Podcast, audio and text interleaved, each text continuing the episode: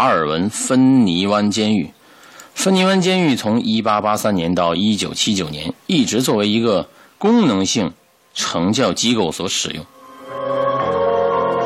据说监狱里有很多无处可归的孤魂野鬼在游荡。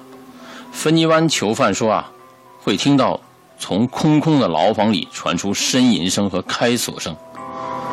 当警卫没有巡视的时候，偶尔会听到砸墙的声音。达尔文芬尼湾监狱现在是一所博物馆。到现场参观的游客说啊，会听到一个隐形人把手啊。